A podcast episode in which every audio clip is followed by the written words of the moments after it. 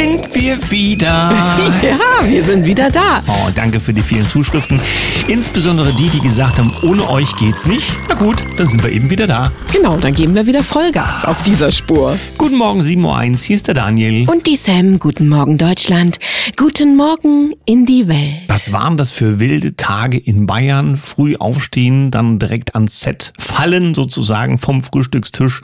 Und dann bis abends haben wir durchgedreht und ganz viele Interviews. Ja, du bist durchgedreht, Das ne? auch, das stimmt. Ja, ein paar Videos haben wir ja quasi von unserem lieben Basti machen können, der ähm, gezeigt hat, was hinter den Kulissen so los ist, damit ihr wisst, was wir so treiben. Und ja, es dauert nicht mehr lange, dann gibt's den Glücksbringer Online-Kongress auf die Augen und auf die Ohren.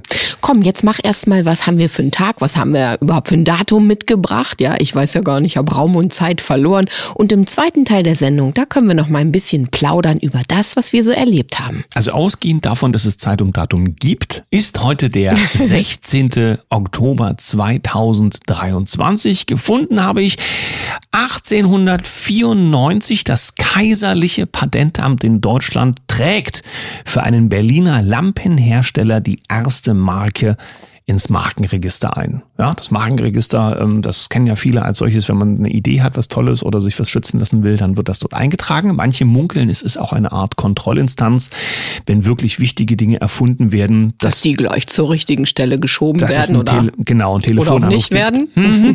Gut, aber das wissen wir natürlich nicht. Hier ist ja alles in Ordnung.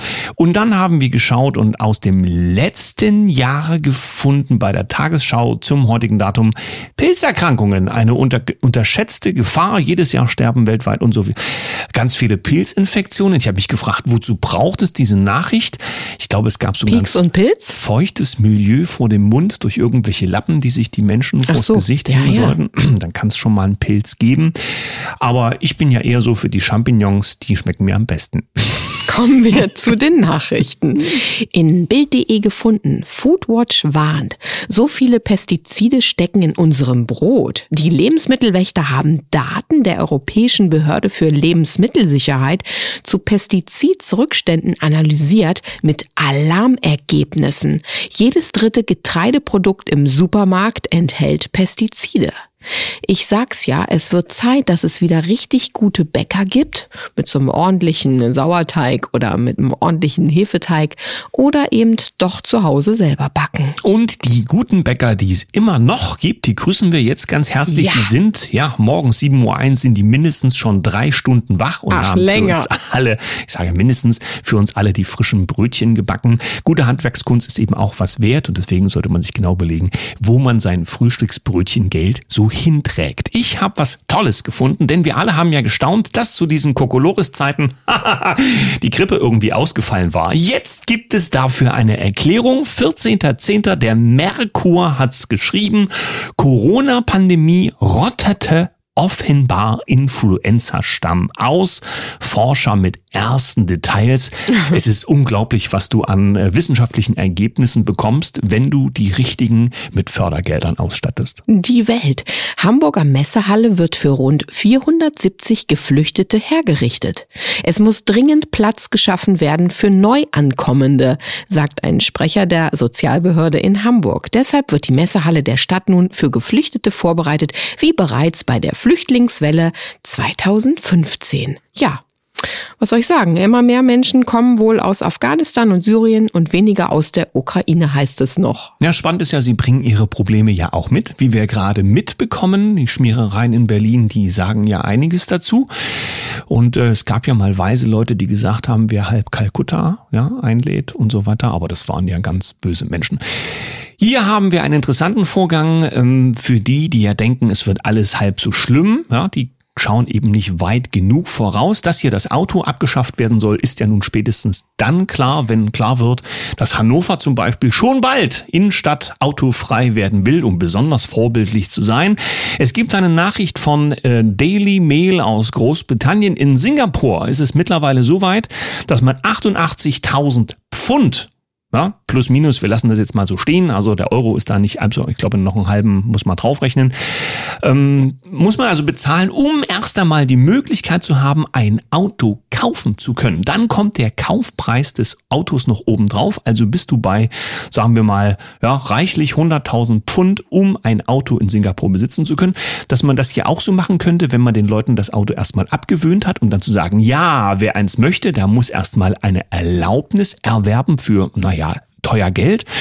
Das ist nicht so abwegig, denn äh, wir sollen ja weniger verbrauchen von dem, was wir gerne hätten. Demnächst gibt's wohl wieder Kutschen oder es wird direkt geritten vor die Geschäfte. Aber naja, da könnte es mit der CO2-Steuer schwierig werden, oder? Apollo News, Strafverteidiger zu Ballwegbeschluss. Natürlich wird auf Richter politischer und gesellschaftlicher Druck ausgeübt. Neun Monate saß Querdenken Gründer Michael Ballweg in Untersuchungshaft, bevor die Anklage erhoben wurde. Nun beschloss das Landgericht Stuttgart, das Hauptverfahren aufgrund mangelnden Tatverdachts gar nicht erst einzuleiten. Tja, was sollen wir sagen? Hast du mal ein paar Monate in der U-Haft gesessen und hinterher kommt raus, pff, gar nichts vorweisbar, wirklich. Aber das macht ja nichts. Es kommt der Gedanke auf, der ist natürlich völlig abwegig, dass man ihn einfach weghaben wollte, damit äh, die Menschen eben weniger auf der Straße sind, obwohl sich da auch viele gefragt haben, was machen wir ja eigentlich beim vielen Klatschen? Ja, sollte es nicht eher so um Themen gehen und um Lösungen? Am Ende von so einem Samstag oder Sonntag müssen aber trotzdem alle wieder nach Hause. Naja, wir mussten uns alle erst irgendwie noch weiterentwickeln, ja, und sind ja stetig dabei. Mhm. Hier haben wir ein Schreiben, was die Tage ja durch äh, die einschlägigen alternativen Medien ging. Eine Anfrage beim Gesundheitsministerium für Gesundheit. Beantwortet hat es Professor Dr. Edgar Franke. Es ging also quasi um die äh, Anfrage zu vorliegenden Zahlen, placebo-kontrollierte und äh, verzufälligte Proben und so weiter, Studien zum Thema ähm, äh, Comirnaty-Impfstoff steht hier drin. Dr. Markus Grall hat dazu geschrieben, ich zitiere mal, nur damit es auch wirklich alle wissen, die Bundesregierung verfügte zu keinem Zeitpunkt über die notwendigen wissenschaftlichen Daten, die auch nur eine Empfehlung, geschweige denn eine Pflicht zur Impfung gerechtfertigt hätten. Das haben wir schriftlich. Zitat Ende. Ja, dann mache ich mit Fokus Online weiter. Direkte Migration in Sozialsysteme, wie Schleuser Flüchtlinge mit großzügigen deutschen Sozialleistungen perfide ködern. Immer mehr Flüchtlinge kommen nach Deutschland wegen üppiger Sozialleistungen, sagt Olaf Jansen, Chef der zentralen Ausländerbehörde Brandenburg. Syrische und afghanische Schleuser ködern Migranten damit sogar für Kredite. So, so, es geht immer ums liebe Geld. Sein Rettungsgeschäft? Yes. Hier haben wir den interessanten Vorgang, dass äh, wenn man ja, ähm, naja, nach Israel und Palästina schaut, dass man sich fragt, wie sieht es dort mit den Menschen aus? Spannend fand ich übrigens auch mal abseits des Protokolls, dass uns von den Medien wieder sofort eine Parteinahme aufgezwungen werden sollte. Ja, du musst für und gegen den sein und so weiter und so fort. Ähm, unabhängig davon, ja, gibt es natürlich das Problem, dass Menschen in Gefahr sein könnten und wahrscheinlich auch sind. Und äh, die Frage ist, wie kommen die da weg und während also, das schreibt Tichys Einblick, hier diese 100.000 Kilometer entfernten äh, Minister durch die Gegend fliegen, ähm, sind also keine Maschinen irgendwie dafür da, um ja die Menschen da rauszuholen, für die man sich verantwortlich fühlt, auch aus staatsangehörigkeitsrechtlichem Sinne. Was das nun genau bedeutet, lassen wir mal beiseite. Und äh, die Erklärung im Fernsehen haben auch viele gesehen. Die Frage ist nur, wenn Not am Mann ist, ja, dann müsste man doch alles zur Verfügung stehende Material nutzen, um jeden Sitzplatz auszufüllen, in jede Ecke jemanden zu setzen, damit man die Leute aus einem Krisenherd rauskriegt. Aber wahrscheinlich sollen die hier per Fuß einreisen, wie das so viele aus dem, über die Ostgrenze machen oder so. In Kompaktmagazin gefunden, Sophia Tomalla ihre Abrechnung mit der CDU. Nach einem Auftritt von Schäbli Linn in Berlin hat Sophia Tomalla ihren Austritt aus der CDU erklärt und zum Rundumschlag gegen den Vogue-Wahn ausgeholt geholt. Tomala, dass Politiker wie Dorothee Bär und Julia Glöckner sich für einen schnellen und billigen Applaus aus der Woken Berliner Bubble lieber mit Personen beschäftigen, die fernab jeglicher Relevanz sind, statt um die eigentlichen Sorgen der Bürger, ist halt leider genau einer der Gründe, warum die AfD einen so relevanten Aufschwung bekommt. Und so weiter und so weiter. Interessant nur, dass Sophia Tomalla ja vor einigen Jahren auch mit Frau Merkel ganz groß in der Bildzeitung eine ganz dolle Kampagne für die CDU gemacht hat. Ja, und jetzt wird abgelegt, das Gewand hat sie alles noch nicht verstanden. Gibt es Fahnen, die auch im Winde wehen oder was ist denn hier los? Wir schaffen das. Gut. Ja, was haben wir hier noch Schönes? Ach, die demokratischen Umstände im Inland. Da glaube ich, ist die regierende Politik gerade ganz froh, dass es einen Wahlzyklus gibt. Ja, Wahlen hin und her, lassen wir mal außen vor. Gibt es ja unterschiedliche Auffassungen dazu, ob das nun was bringt oder nicht. Aber wenn die, Be die Bevölkerung frei entscheiden könnte, ausgerechnet jetzt ein neues Kreuzchen zu machen, dann wäre sie weg, die Ampel. Ja, denn es heißt, laut Medienberichten aus mehreren Portalen, dass mehr als die Hälfte der Bevölkerung, hurra, Demokratie, Demokratie, würde die Ampel abwählen. Warum nur? Die sind doch so hochgeschrieben worden von der Presse. Es gab sogar Berichte über, wie toll und weltmännisch Habeck und ähm, Baerbock zum Beispiel wären. Und der kleine Scholz, der war ja auch ganz großartig mit dem, was er alles so kann und vergisst. Gut, ich wäre durch mit diesem Nachrichten. Ich würde gerne mit dir zum zweiten Teil der Sendung übergehen, aber wenn du noch einen hast, dann ähm, lass ich dir noch einmal das Spielfeld. Na gut, mache ich noch einen dazu, dass wir hier äh, in die Dusche pinkeln sollen und das Licht aus oh. und du weißt ja alles. Ja, was soll ich denn sagen? Ja, das ist ja das, was uns alles nun anerzogen werden wollte, was aber irgendwie nicht funktioniert hat. Ich pinkle nach wie vor nicht in die es gibt einen Artikel von der Berliner Zeitung. Fossile Brennstoffe, was tun, wenn Russland den Klimagipfel crasht? Russland will ein globales Abkommen zum Verzicht auf fossile Brennstoffe blockieren und so weiter und so fort. Ich denke nicht nur Russland, sondern China wird auch eine relevante Rolle spielen. Fakt ist ja, dass die großen und aufstrebenden Wirtschaftsnationen, auch die abseits des Dollars, insbesondere die, ja eine andere Idee haben, was die nächsten 50 Jahre an Wirtschaftsentwicklung so stattfinden soll. Und da spielen fossile Brennstoffe, die Kernkraftwerke und auch ganz viele andere Dinge eine große Rolle. Dort wächst die Wirtschaft, bei uns nicht so sehr, aber wir haben ja unser kleines Windrädchen, in das wir reinpusten dürfen. Kommen wir jetzt aber endlich zum zweiten Teil der Sendung. Unser Wochenthema lautet Machen ist wie wollen, nur krasser. Es geht um Initiativen, es geht um Veranstaltungen und es geht um Macher. Ja, und da wir ja jetzt auch einige Zeit unterwegs waren und gemacht haben, haben wir uns für heute vorgenommen, dass wir euch ein bisschen berichten, was wir denn da so gewirtschaftet haben, mit wem wir aktiv waren, wer vor unserer Kamera war, wer im Hintergrund mithilft und was am Ende für euch alle entstehen soll. Womit fange ich an? Dankeschön an äh, das Maximilian Bad Griesbach, wo wir gewesen sind. Ein tolles Hotel mit einer Therme zum Beispiel, mit einem Innenpool. Alles Dinge, die wir ganz toll fanden. Die, die wir aber nicht nutzen konnten. Ich war einmal drin, um unsere liebe Margit mal zu suchen, weil wir sie brauchten. Aber das war's auch schon. Unsere Tage bestanden aus lauter Arbeit und am letzten Abend haben wir, naja, einmal angestoßen alle zusammen, weil wir froh waren, dass wir mit unserem Pensum durch waren. Ja, wer war dabei? Es geht in dieser Geschichte beim Glücksbringer Online-Kongress, den wir eben aber auch in physischen Begegnungen für euch aufgezeichnet haben, um ein sich neu findendes Team. Die Veranstalter Mira Feis, Thomas Iglinski, meine Wenigkeit mhm. und du als Produzent des Ganzen haben sich eingefunden und dann kamen dazu noch zwei wunderbare Kameramänner für deine Produktion, wo du die Interviews aufgezeichnet hast, Daniel, und natürlich nicht nicht zu vergessen, den weltbesten Basti Berlin, der ja auch Moderator bei Herzwelle432.com ist, denn der hat für all das gesorgt, was ihr schon als kleine Einblicke von hinter den Kulissen von uns bekommen habt. Also die sozialen Medien sind dann sein Spielfeld und sein Zuhause und er hat nicht nur für uns, sondern für alle Sprecher, die zu uns gekommen sind, um vor die Kamera zu treten, um über das Glück zu sprechen, all die hat er eingefangen. Für uns, für euch und für sie. Ja, Florian und Ralf wollen wir an der Stelle auch nochmal grüßen. Das waren ja die Kameramänner, die ihr auch in den Videos hinter den Kulissen sehen konntet, die durchgezogen haben, die mitgemacht haben. Es war ja wirklich viel zu tun. Und was wir für tolle Menschen vor der Kamera hatten, das können wir gar nicht alles in der Sendung aufzählen, aber es waren wirklich interessante Leute dabei.